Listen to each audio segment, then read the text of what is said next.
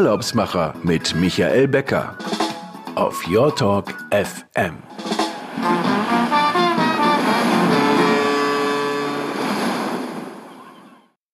Herzlich willkommen. Hier sind die Urlaubsmacher wieder live auf Your Talk FM. Mein Name ist Michael Becker und Sie hören uns wieder aus unserem kleinen Radiostudio hier in Berlin. Ich habe wie letztes Mal auch schon die Temperaturen mal so zusammengetragen. Berlin ist es jetzt auch sommerlich warm mit 22 Grad und unsere Kollegen, die wir aus Griechenland schon mal hier hatten, die haben heute 31. Auf Mallorca sind es auch 31 Grad. Neapel 30 und heute sprechen wir auch einmal über Tirana. Und da haben wir heute 35 Grad. Also der Sommer 2020 ist im vollen Gange und ich habe heute einen netten Gesprächspartner hier zu Gast. Wir haben diese Woche zusammen auch einiges erlebt. Am Montag die Woche gut begonnen, am neuen BER. Heute ist das Thema also Fliegen. Mein Gast kommt aus Berlin und ich begrüße Alexander Tolwed, Direktor Vertrieb Deutschland Ost der Lufthansa Group, also Lufthansa, Austrian, Swiss und Brussels und auch die Eurowings.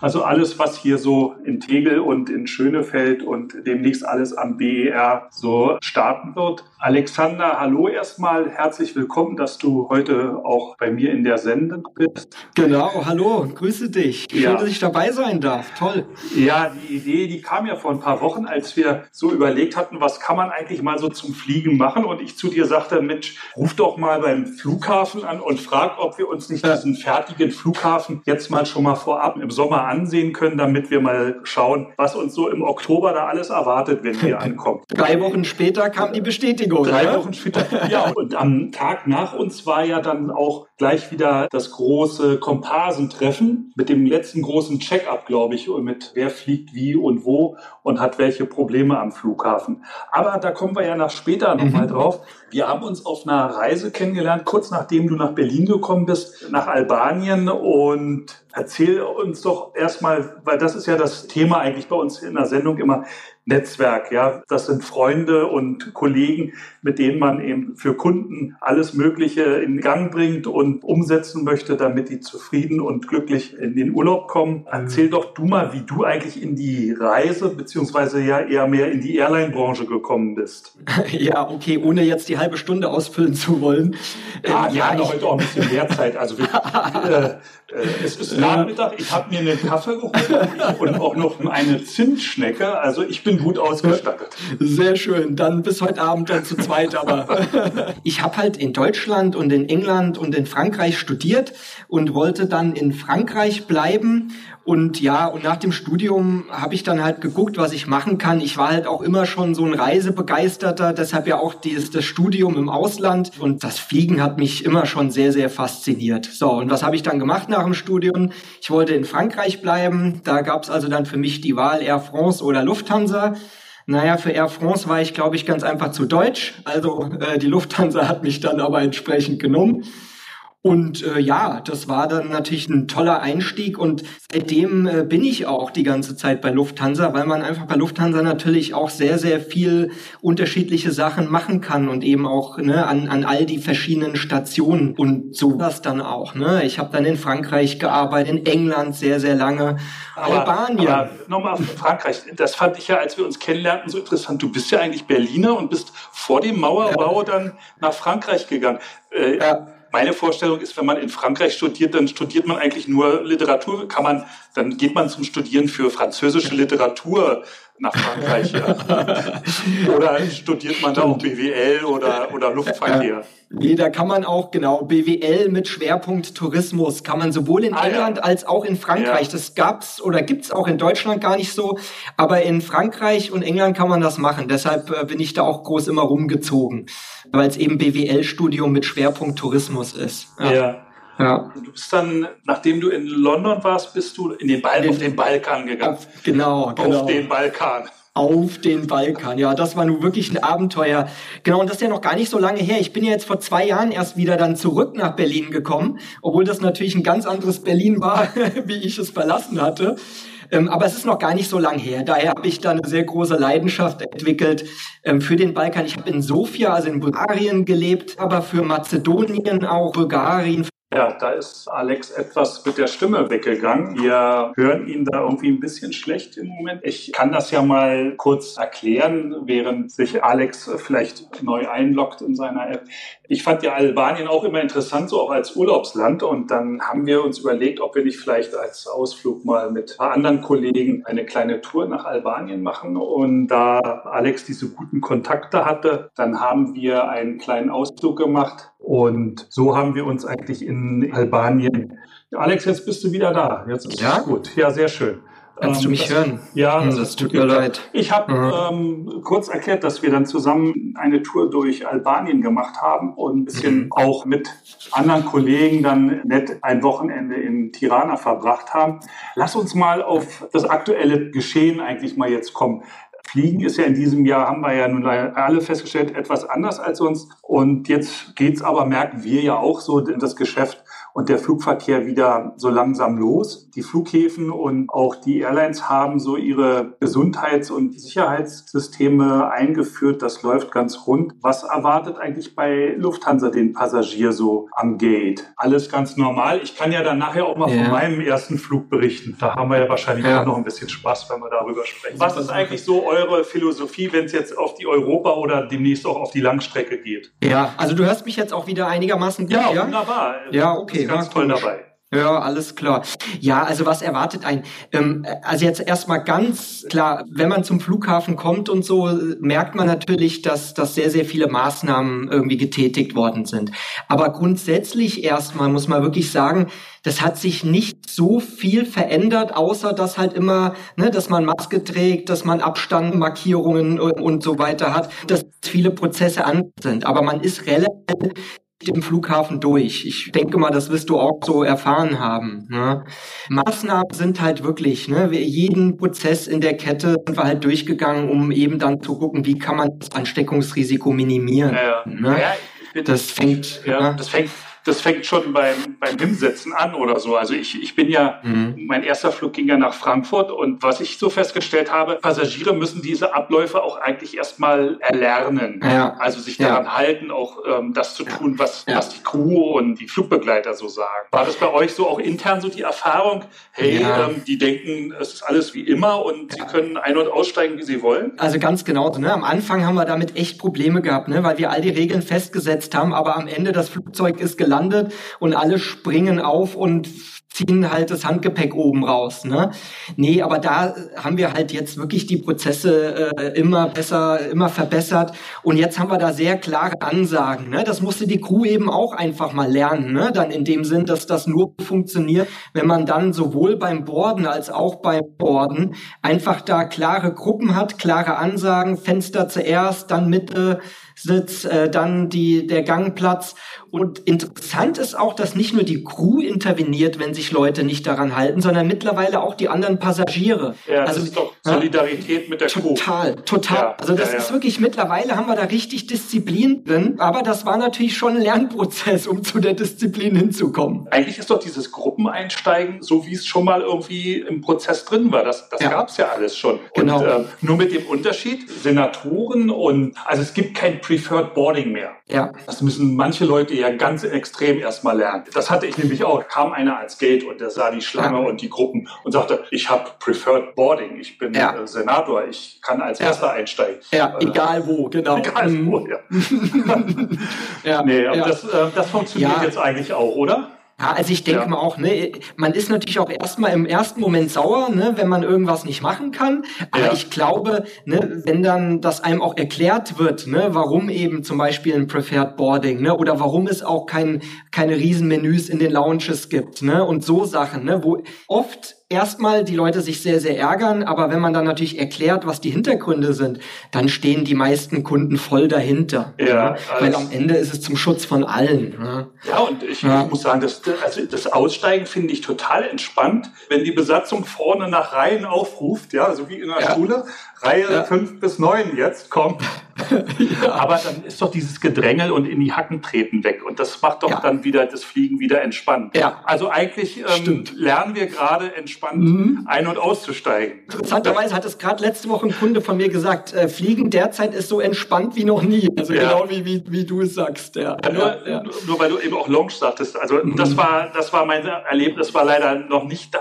Da müssen sich die Prozesse auch erst einspielen. Eine Launch auf und dann gibt's fünf Abflüge zur gleichen Zeit und ja. alle wollen in der Lounge auf den Abflug warten. Das ist so ja. auch so von der Anzahl, das ist wie Paderborn oder so. Ja, ja das ist sehr schön, ja.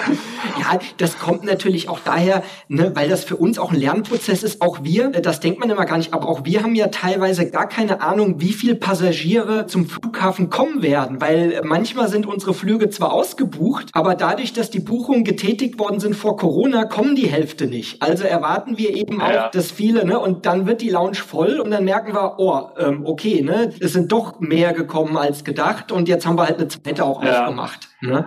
Das ah, ist aber das ist einfach gut, ne? Schritt für Schritt. Schritt ne? für Schritt. Na, das ist ja, vielleicht hängt das auch ein bisschen damit zusammen, dass der Flugplan bisher noch nicht so richtig stabil war. Also ich höre das so von Kollegen, wieder eine Änderung und eine Maschine raus, eine andere Zeit, eine Maschine wieder rein das kommt so langsam auch ins Laufen? Ja, absolut. Ich habe es ja gerade schon mal angedeutet. Ja. Ne? Auch wir haben teilweise ja keine Ahnung gehabt, ne, wie viele Passagiere erscheinen dann überhaupt, weil das ja alles so, so halbtote Buchungen waren. Ne? Weil, ja. So, und dementsprechend, plus die Einreisebestimmungen, ja, wussten wir nicht, äh, dürfen wir fliegen, dürfen wir nicht fliegen. Das wurde noch am Tag vorher wir dann es verboten bekommen, auch irgendwo einzureisen. Auch das, ich muss wirklich sagen, April, Mai, äh, wir haben so schön gesagt, da sind wir wirklich mit dem Flugplan auf Sicht geflogen. Ja, also wir ja, mussten ja. wirklich ständig Anpassungen machen. Jetzt haben wir vor zwei Wochen aber endlich es geschafft, einen Flugplan zu stricken bis Ende Oktober. Und jetzt haben wir deutlich mehr Planungssicherheit, ne? weil ja doch die Einreisebestimmungen etwas klarer werden. Also wir merken jetzt, dass wir Stabilität reinbekommen. Und ich würde jetzt sagen, wenn man jetzt bucht bis Ende Oktober, ist zumindestens die, der Europaflugplan ist wirklich sehr stabil. Ja, das wäre ja so mein ja. nächstes Stich, Stichwort mhm. Europa. Was kommt nach Europa? Ja. Dann kommt mhm. äh, die große weite Welt, Herbsturlaub in Thailand oder auf Bali. Weil ich habe, ich hatte mit ja. einem Kollegen, der für Four Season auf Bali arbeitet, gesprochen und er sagt, ach, ich hoffe, jetzt bald kommen wieder die Gäste mhm. zu mir ins Haus. Kann man da überhaupt ja. schon was sagen? Oder? Ja, also Europa kann man wirklich schon sehr viel sagen. Da haben wir uns vorgenommen, dass wir bis Oktober, also bis zum Herbstferien, sage ich jetzt mal, 90 Prozent des Flugplans wieder fliegen wollen. Nee, 90 Prozent der Flugziele wieder anbieten wollen in Europa. Ja? So, aber Intercont, wie du jetzt gerade sagst, haben wir so geplant 60, 70 Prozent. Aber auch das wird schwer, stellen wir fest, weil ne, USA China, Japan, die sind alle sehr, sehr, sehr, sehr vorsichtig. Thailand hast du gerade erwähnt, da fliegen wir ja derzeit, aber wir dürfen keine Leute mit nach Bangkok nehmen. Also die Flüge fliegen leer nach Bangkok und kommen dann komplett gefüllt zurück. Ja, also wir, ne, weil eben auch die Leute in Thailand derzeit noch nicht einreisen dürfen, aber in Deutschland dann ja. Also da sitzen dann eben viele drauf, die einfach zurückkommen nach Deutschland. Ja. Ja, also auch da kämpfen wir natürlich, dass wir da auch die, die Genehmigung bekommen, auch Passagiere von beiden Seiten mitzunehmen. Aber, also ich würde jetzt sagen, Thailand, Herbstferien sieht gut aus. Bali würde ich mich jetzt noch nicht sehr aus dem Fenster lehnen. Ja, Bali ist ja auch sehr rigoros. Ja. Die, haben, ja, die lassen genau. ja auch noch keinen rein. Und ich habe gehört, da, da gibt es ja Gäste, die sind seit zweieinhalb Monaten auf Bali und machen sich da ihre eigene Quarantäne. auch nicht schlecht, oder? ja. Wenn man gutes WLAN hat, dann kann man da vielleicht auch Homeoffice machen. ich glaube auch. Nee, also da würde ich jetzt wirklich sagen, ne, also wir, wir hoffen wirklich, dass gerade so Asien Asien, das dann auch äh, bis zum Herbstferien auch Nordatlantik zurück. Südafrika brauchen wir ganz dringend, ne? Ja. Mauritius, Kanada. Ähm, also wir hoffen, dass das bis zu den Herbstferien wieder steht. Aber die Entwicklung, das ist immer noch leider so ein bisschen Glaskugel. Ne? Also ich, freudscher Versprecher bis zu den Osterferien. Ne? ja, da kann ich es, glaube ich, relativ zusichern. Ja. Naja, man kann ja auch schon mal für Ostern planen. Ist ja gar nicht so schlecht. Ja, Aber ja. jetzt kommen ja erstmal dann, die Sommerferien sind ja in zwei Wochen um, dann kommen die Herbstferien. Mhm. Ähm, und wenn die Herbstferien vorbei sind, dann ist hier das große Ereignis mit BER. Und ja. ähm, ja, der Montag war doch total spannend, fand ich. Ähm, ja, oder? Ja, ja, auf dem Vorplatz ist auch schon so das, das Unkraut aus den Fugen ja. raus. Ein bisschen ja. könnte man noch nachbessern, aber. Ja, wird man bestimmt auch. Ja, das Gras steht nicht mehr hoch nach zehn Jahren. Nee, äh, ja, also ich. was war so mhm. dein Eindruck eigentlich? Wir haben zwar ja schon mal kurz danach nochmal drüber gesprochen und auch während des Besuchs, aber was war so dein Eindruck? Also es ist ja wirklich was ganz ja. war überraschend nach so vielen ja. Jahren mal da ja. zu sein. Ja, also ich muss sagen, ich war sehr, sehr positiv überrascht. Ähm, ich war natürlich jetzt auch relativ äh, uneinvorgenommen.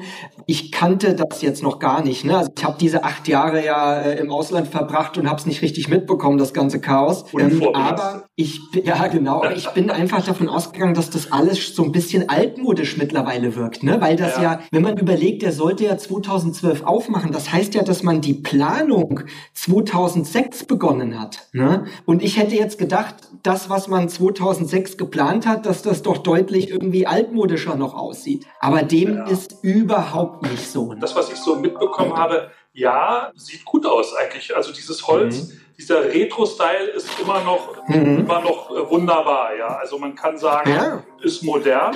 Und wenn mhm. die Technik, die dann eben da auch äh, eingebaut ist, funktioniert, dann können wir uns ja. eigentlich auf einen schönen neuen Flughafen freuen. Ja, ja es ist halt alles hell, ne? viel ja. Glas, dann auch mit dem Holz. Ne? Das ist, also ich habe so ein bisschen, ich fand, das sah so ein bisschen aus wie äh, skandinavische Flughäfen. Also Kopenhagen, ich weiß nicht, ob du da mal warst, ja. oder Stockholm. Stockholm, also, ja, das genau, hm? das kann man gut mit Stockholm vergleichen. Oder? Ja, wobei Vergleiche, Terminal 5 Schönefeld, alt, ähm, haben wir gelernt, ja. Man oh, muss ja. genau auf sein Ticket gucken. Oh ja. Wenn alle Flughäfen jetzt auf den Kürzel BER gehen und äh, Schönefeld alt in Betrieb bleibt, dann haben wir da Terminal 5 ja. in London. Ja. Ähm, ein weiter Weg. Ja, ja. Also wenn man in Terminal 1 ankommt mit der Deutschen Bahn oder ja. mit der S-Bahn. Ja, und es sind ja doch einige Airlines, also, also wir sind natürlich auf, äh, oder, oder wir sind an dem Hauptterminal, aber es gibt natürlich eine Menge Airlines auch, ne, die von diesem alten Schönefeld ja. eben abfliegen oder von dem Terminal 5, wie man ja dann. Genau, das äh, heißt dann nur noch Terminal sagt. 5. Genau, nur noch Terminal 5. Ja, da gibt's da Ne? Also da muss man, glaube ich, echt vorsichtig sein, weil wenn man ja zu dem Hauptterminal kommt, äh, dann muss man mit der S-Bahn, glaube ich, war das, ne, haben sie gesagt, äh, oder mit dem Bus dann zum. Ja, ne? Mit der S-Bahn kann man dann die Kurve fahren, ja, das geht. Oder ja. mit dem Bus, ja, Terminal mit dem ja. Bus geht auch, ja. ja. ja. Terminal 5 ist ja noch, hat ja noch so ein zweites Omen, ähm, Gepäck. ja, das ist richtig. Ja, ich war ja in der Zeit sogar in, in Heathrow. Das war also in, Zeit in London, ja. Ja, absolut. Da hatte das Terminal 5 aufgemacht und da war es drei Wochen kein Gepäck angekommen. Oh Mann, das war wirklich ein Ding. Ja, das war ein Skandal. Ja. Nee, das wird ja hier nicht passieren. Wir, haben, wir, sind ja diesen, um das mal den Hörern kurz zu erklären, die Kollegen vom Flughafen waren so nett und haben uns eine Tour gemacht, wie der Passagier ankommt mit öffentlichen Verkehrsmitteln oder vom Parkplatz oder von der Vorfahrt oder eben unten aus dem Bahnsteig, wo der Bahnsteig ja, das sieht ja aus wie Frankfurt, wie Frankfurt Airport ja, mit den vielen Gleisen. Sogar der ICE kann halten, wenn das die Bahn mal machen möchte. Und dann mhm. sind wir durchgegangen, erstmal äh, ja Check-in mit Koffer abgeben und dann Security und mhm. dann die Teilung auf äh, Schengen, Non-Schengen, was ja ein bisschen klein wirkte, aber mhm. äh, das ist eben so, das ist eben Berlin erstmal. Das wirklich mit den, ja. naja, es gibt ja noch ein paar Ausbaustufen. Wollen wir heute großzügig sein. Ja, ja. Also, äh, es sollen ja dann auch noch andere Terminals kommen, ja, die haben dann vielleicht einen größeren ja. Non-Schengen-Bereich. Ne? Ja, mhm. und dann sind wir bis ans Gate und dann in die Brücke rein und dann zurück Ankunft und Gepäck abholen und wieder in den Abholer und in den Bahnbereich. Gepäck wird ja jetzt noch mal erweitert, da hatten die auch großes Glück, dass dieser Außenbereich und an den Bändern da noch zur Verfügung steht, der jetzt umbaut wird und nochmal zwei Bänder eingebaut werden. Also ja. sieht aber auch großzügig aus, muss man doch sagen, ja. Ja, also ja. alles wirkt irgendwie, ne? Finde ich großzügig, hellfreundlich, da muss man schon sagen.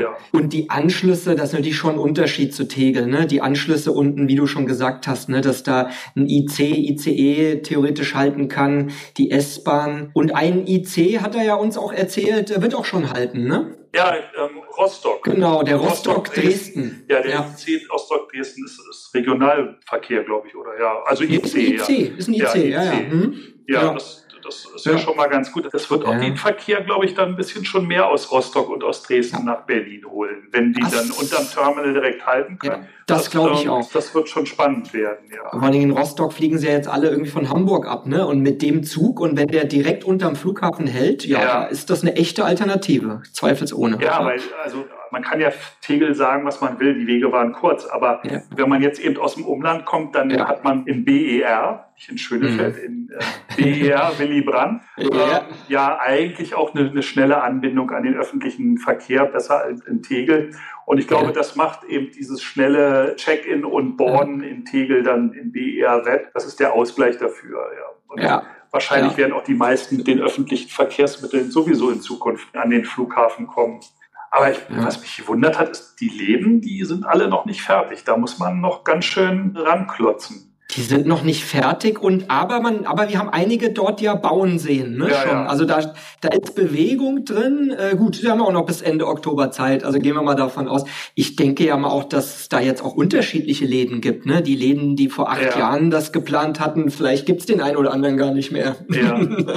naja. Mhm. Ich habe vorhin so, so eine Sache als wir so über das Sicherheitskonzept gesprochen haben, mhm. vergessen, nochmal mit dir das anzusprechen. Das fiel mir jetzt gerade so ein, als ich auch an Sicherheit und Airport dachte. Ja. Jetzt ist ja überall in aller Munde auch noch so dieses Thema Rückkehrsicherheit. Oh ja. Ähm, mhm, oder Rückkehrgarantie. Das ist ja nicht so, so einfach zu verstehen. Also wir untereinander, wir wissen, was wir meinen. Aber ja. ähm, was ist eigentlich eine Rückholgarantie oder ein Rückholversprechen so im Airliner-Sinne? Ja, also im Airliner-Sinne gibt es da jetzt keinen Standard, ne? weil ich sag mal, die, die Lufthansa-Gruppe, die hat halt jetzt ne, so als Pionier diese Rückholgarantie eingeführt.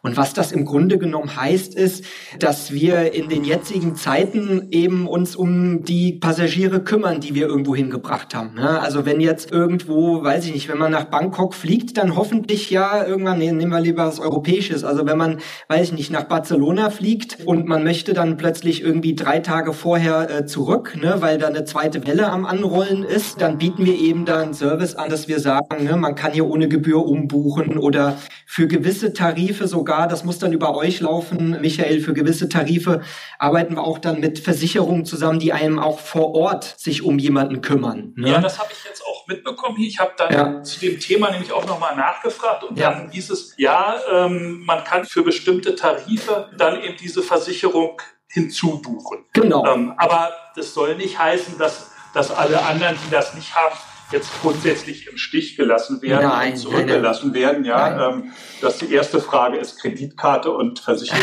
nein, nein. Rückholgarantie gilt ganz klar für alle. Ne? Das ist ja. einfach unser Versprechen. Wir kümmern uns und wenn wir zusätzliche Flieger irgendwo hinschicken müssen, ne, wenn irgendwo die Situation eskaliert, das ist eben, glaube ich, auch genau das, was man irgendwie von der Lufthansa auch erwartet, denke ich so ein bisschen. Ne? Wir ja. haben ja auch viele Low-Cost-Airlines und so. Und da haben wir jetzt wirklich einfach gesagt, nee, ne, wir geben eine Rückholgarantie und ne, wir kümmern uns dann auch und holen die Leute auch zurück. Und wenn wirklich sich einer infiziert hat vor Ort, der dann gar nicht mehr fliegen darf, ne, auch dann, ne, und da kommt eben diese Versicherung für gewisse ja. Tarife rein. Ja, da ja. haben wir auch gemerkt, dass die Versicherer da mittlerweile sehr äh, hinterher sind, dass eben mhm. diese Frage ist eben jemand, der sich infiziert hat, überhaupt noch eine Auslandskrankenversicherung mit drin oder so? Das ist eigentlich ja alles entspannt geregelt worden jetzt für die Zukunft. So dass man sagen kann, wenn man, wenn man einen Tarif hat, der das grundsätzlich mit einschließt, dann ist ja. schön. Oder wenn man das eben zusätzlich dazu ja. buchen möchte, dann kann man das machen. Aber das ist eben, weißt du, ich hab, mhm. wenn du, wenn du sagst so, ja, dieses Vertrauen und dieses Versprechen, ich denke da immer so an die 80er, 90er Jahre zurück, wenn man dann irgendwie ja. so in Quito oder in Bogota auf dem Flughafen stand und äh, dann sagte, Mensch, hier, das ist beim Check-in der Teppich mit dem Kranich, ohne jetzt hier jetzt, ja. also tausend Lanzen zu brechen für die Innen. Aber im Ernst, das, das, ja. war, das war doch so. Äh, dann dachtest du, du bist doch schon in Deutschland, oder? Ja. Ja, ja, du stehst da und du hattest dann eben auch hm. Kollegen, die dann mit den Gästen ja. oder mit denen Deutsch gesprochen haben. Man hat einen Stationsleiter. Und das ist eben so dieses Flair, was man eigentlich nicht äh, unterschätzen sollte, glaube ich, wenn ja. man äh, ja. auf Reisen geht. Also ich fand das immer sehr nett und sehr entspannt. Das fand ich war eigentlich, oder ist auch heute noch. wir reden ja nicht in der Vergangenheit, sondern das ist eigentlich das, was es ausmacht, wenn man mit Vertrauen irgendwie unterwegs sein ja. will. Und das gewinnt jetzt einfach, glaube ich, auch ne, an Bedeutung. Ne? Also ich, ich denke mal irgendwie, also ich habe das genauso gehabt. Ich weiß auch noch, wie ich damals irgendwie als Student irgendwie drei Monate da gereist bin und dann, ne, dann hat man gar keinen Kontakt irgendwie zur Heimat und dann kommt man ins Flugzeug rein und ja. ne, kriegt ein freundliches Guten Tag. Das ist einfach schön, ja. Ja, das ist selbst, ähm, wenn man aus Ländern, stimmt. die nicht so mm. in Anführungsstrichen exotisch sind wie ja. äh, Kolumbien oder so, sondern allein ja. wenn man aus Los Angeles kommt oder San Francisco, dann, dann ist es doch eigentlich immer schon ganz nett gewesen bisher und ähm, ja, so soll es eigentlich auch bleiben. Und, ja, und was ich da auch noch wichtig finde, Michael, ist auch einfach, ich sag mal, das Erlebnis an sich ist der eine Teil, aber zweitens auch ne, das Vertrauen, ne, was man hat. Und da muss ich auch sagen, wir haben selber Virologen auch bei uns. Ne? Wir machen auch wirklich all die Maßnahmen, die wir durchführen, die haben irgendwie ja. Sinn, ne? Sinn. weil da viele sind dann reingegangen. Ich weiß nur, in Dubai haben sie irgendwie jedem Passagier Blut abgezapft und keine Ahnung ja. was, wo jeder Virologe gesagt hat, das ist Blödsinn. Ne? Ähm, aber also da muss ich halt einfach auch sagen, ne, dass wir einfach wirklich versuchen, ne, na, da keine Marketing-Stunts zu machen, sondern ja. wirklich da ne, sinnvolle Sachen irgendwie überall einzuführen. Apropos mhm. Marketing, ich habe heute gelesen, mhm. Die Anna lässt ihre A380 jetzt in Tokio mit Rundflügen fliegen, damit die in Schuss bleiben. Und man kann jetzt mhm. als Gast sich ein Ticket für diese 90-minütigen Rundflüge buchen. ähm, was ist eigentlich mit den A380s der Lufthansa? Ich habe das Thema ja. ja. das ist ja so ein Leidenschaftsthema bei mir gewesen. Ich habe ja. das ja von Anfang an, von der Planung bis hin zum ersten Entwurf in Toulouse und dann auch die erste Fertigstellung in Toulouse zusammen noch mit dem Grounding der Concorde miterlebt. Ja. Und ein bisschen Wehmut ist schon dabei, dass dieses ja. besondere Flugzeug im Moment völlig raus ist und ja. man, also ich so das Gefühl habe, kommt nicht mehr zurück. Kann das ja. sein? Ja, und ich, ich denke mal, das ist durchaus eine sehr realistische Einschätzung. Ja, also zur Zeit ist klar, haben wir die A380 alle auf dem Boden, aber ich bin voll bei dir, ne? Das war auch so eine Faszination, ne? Wie dieses Riesending überhaupt abheben kann. Ja. ja, da steht man wirklich mit offenem Mund an der Scheibe und denkt, das kann gar nicht funktionieren. Ja, da, da, hast du, da hast du wahrscheinlich was versäumt. Das Ding stand in Tegel. Ach ja, okay. In Tegel. Und Schulklassen konnten sich bewerben für den Rundflug über Berlin. Ach, ja, ja. Und das war ein Spektakel, ja. ja, äh, ja. Diese Maschine mit fünf Runden über, über der Stadt, ja. Ja. Nee, das ist, äh, aber ja. Was, was meinst du, was passiert? Ja, also ich denke mal, ne, das ist einfach das letzte Flugzeugmodell, was man wieder reinholen wird. Und das wird man eben dann auch nur dann reinholen, wenn wirklich die Nachfrage in drei Jahren so groß sein sollte, ne, dass man jedes Flugzeug braucht. Dann kommen die nochmal in den Einsatz. Aber es ist eher unwahrscheinlich nach jetzigem Stand, weil einfach diese, da ging es ja immer darum, so viele Passagiere wie möglich halt zu transportieren. Ne? Also einfach ja. wirklich Masse, Masse, ja. Masse quasi. Das lohnt sich nicht mehr, das rentiert sich nicht mehr, das frisst auch relativ viel Sprit.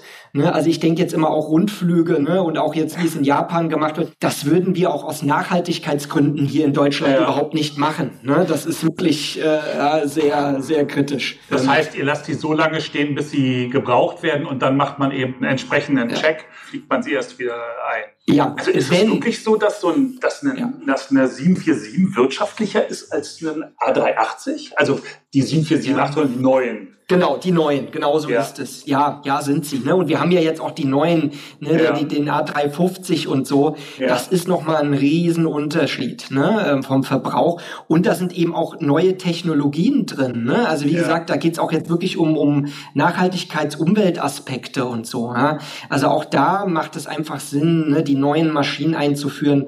Und also wie du gerade gesagt hast, ne, wenn Bedarf da ist, holen wir sie klar zurück. Dann wird natürlich, ja logisch, kommt dann ein Komplettcheck. Aber ich behaupte ja jetzt mal so aus dem Nähkästchen, dass das nicht eintreffen wird, weil in drei, vier Jahren, wenn es vielleicht soweit ist, dass wir wieder ganz, ganz viel Langstrecke fliegen, da haben wir dann auch wieder noch A350 geliefert und so, die ja. da deutlich besser sind könnte man eigentlich sehen, dass ja. man versucht, schnell einen Käufer zu finden, wenn es überhaupt im Moment einen du, Markt für Flugzeuge äh, gibt. Ich glaube, wenn es irgendwo auf der Welt einen Käufer geben würde für eine A380, den hätten wir schon gefunden. Aber die sind ja so groß, dass sie nicht einmal in den Garten passen. nicht mal in deinen, Michael, nicht mal in deinen. nee, aber man wird einfach jetzt sehen, ne? das wird jetzt doch ein langer Prozess und äh, dann muss man einfach mal schauen, was mit ja. der A380 passiert. Aber sicherlich haben viele da schöne Erlebnisse drin gehabt. Ja, es ist sehr, sehr schade, aber so ist es. Aber ah, du, ja. Micha, ja. noch mal ein anderes ja. Thema. Hast du ja. gestern Abend ging ja ganz groß durch die Tagesschau jetzt auch, dass bei Rückflügen jetzt auch in Tegel und Frankfurt und München, wenn man zurückkommt aus äh, Risikogebieten, dass dann ein Corona-Test bei allen gemacht wird. Ne? Ja, das fand ich auch noch mal interessant. Das ist interessant. Mein erster Gedanke war natürlich, wo macht man das denn dann in Tegel? Also, äh, ich habe, die erste Gedanke war Risikogebiet. Welche Länder sind das? Und wenn ja. dann so ein Ferienflieger eben aus Türkei zählt, ja, Türkei dazu. vor allem. Ja, ja, zählt ähm, dazu. So, mhm. also wenn aus der Türkei eben eine Maschine kommt aus Istanbul, wo will man dann mit der ganzen Maschine zum Test? Also, naja, warten wir mal ab. Die nächsten Tage werden ja. zeigen und um, ähm, vielleicht mhm. Vielleicht kann man es dann in C machen oder in E oder es ja. ist ja eigentlich ist ja genug Platz da bei den genau. Passagieren, die da Das wird man in einer speziellen ja. Halle dann ja, mit Sicherheit wahrscheinlich. Wobei ich habe gehört hier von Fliegern, die jetzt am letzten Wochenende nach Berlin zurückgekommen sind aus dem Kurzurlaub, da war schon richtig was los. Also jetzt in der Ferienzeit ist da schon wieder ganz gut Flugverkehr gewesen. Also kann ich auch nur bestätigen und dir, du bist ja auch geflogen, du hast auch berichtet, ne, dass es relativ voll war. Also unsere Flieger und wir fliegen ja mittlerweile wieder auch viel, ne? Wir fliegen fliegen fünfmal am Tag hier aus Berlin nach Frankfurt, fünfmal am Tag nach München. Also da sind ja richtig auch ne, Flieger doch auch wieder in der Luft, wenn auch nicht so viel wie früher, aber immerhin. Und ähm, die wären doch auch ne, sehr, sehr gut gebucht. Ja. Na, fünfmal am Tag flog auch schon in den 80ern die ja. nach Frankfurt. ja. ja. Das ist natürlich ja. richtig. Ja. Aber Fakt ist, dass da schon ne, richtig ja. was los ist. Ne? Das Angebot wird wahrgenommen und wie du sagst, ne, viele Passagiere kommen jetzt aus ihrem Urlaub zurück. Und wenn dann natürlich Tests gemacht werden, ist vielleicht sogar gar nicht so schlecht, wenn das natürlich sinnvoll gemacht wird, weil man dann eben nicht in diese zwei Wochen Quarantäne muss. Naja, ja. wir werden sehen. Wir werden jedenfalls noch einen schönen Sommer 2020 haben und mit tollen Reisezielen in Europa. Wo geht ja. deine nächste Reise hin oder warst du schon im Urlaub? Ja, also ich äh, war im Urlaub. Ich habe das gemacht, was glaube ich so viele gemacht haben und habe zwei Wochen äh, Ostsee gemacht. Muss aber sagen, dass ich sehr, sehr viel Fernweh in meinen zwei Wochen Ostsee gehabt habe. Lag natürlich auch wahrscheinlich an den 14 Grad und Wind und Regen. Ähm, also ich habe oft da gelegen und habe gebetet, dass bald wieder alles öffnet und man bald ja. wieder auch in die Sonnendestination fliegen kann. Beam mich nach Asien. Ja, bitte, genau. Ich glaube, genau. Also Langstrecke würde ich auch mal so sagen. Ne? Ja. Thailand würde ich mich ja. freuen, wenn das vielleicht wieder klappt bald. Und ansonsten hier in Europa ist dann bei mir mal wieder Albanien ganz oben auf der Liste. Ja, ja nun, Albanien kannst du ja mit dem Auto hinfahren. Du, Michael, aber dann dauert das ein bisschen länger. Bevor wir zum Schluss kommen und Tschüss sagen, möchte ich noch was in eigener Sache kurz sagen. Wir gehen jetzt, jetzt kurz in die etwas verspätete Sommerpause, weil wir dachten, das Thema Fliegen und BER, das wollen wir noch kurz in die noch vor der Sommerpause behandeln, ähm, als interessanten Punkt kurz nach der Besichtigung. Wir werden am 3. September wiederkommen, auch dann wieder mit netten Gästen und Gastgebern aus der ganzen Welt. Wir sind schon kräftig am Plan. Wir werden dann auch sicherlich mit unserer Webseite, die urlaubsmacher.fm, starten und vielleicht auch noch unsere Technik ausbauen, dass wir am Anfang diese holprigen Einstiege vielleicht mit einem Jingle oder mit einem Einspieler überbrücken können.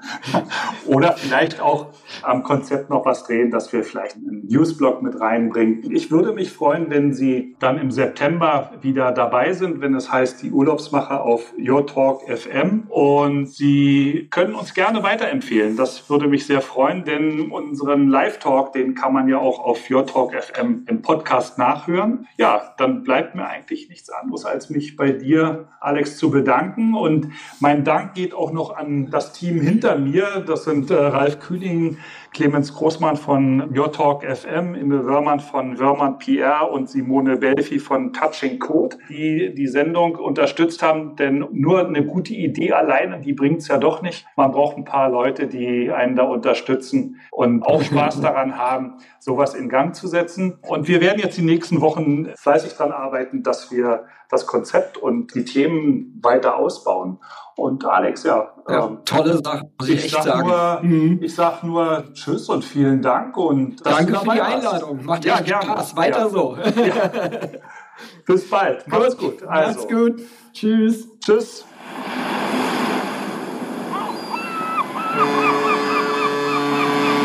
Die Urlaubsmacher mit Michael Becker auf Your Talk FM.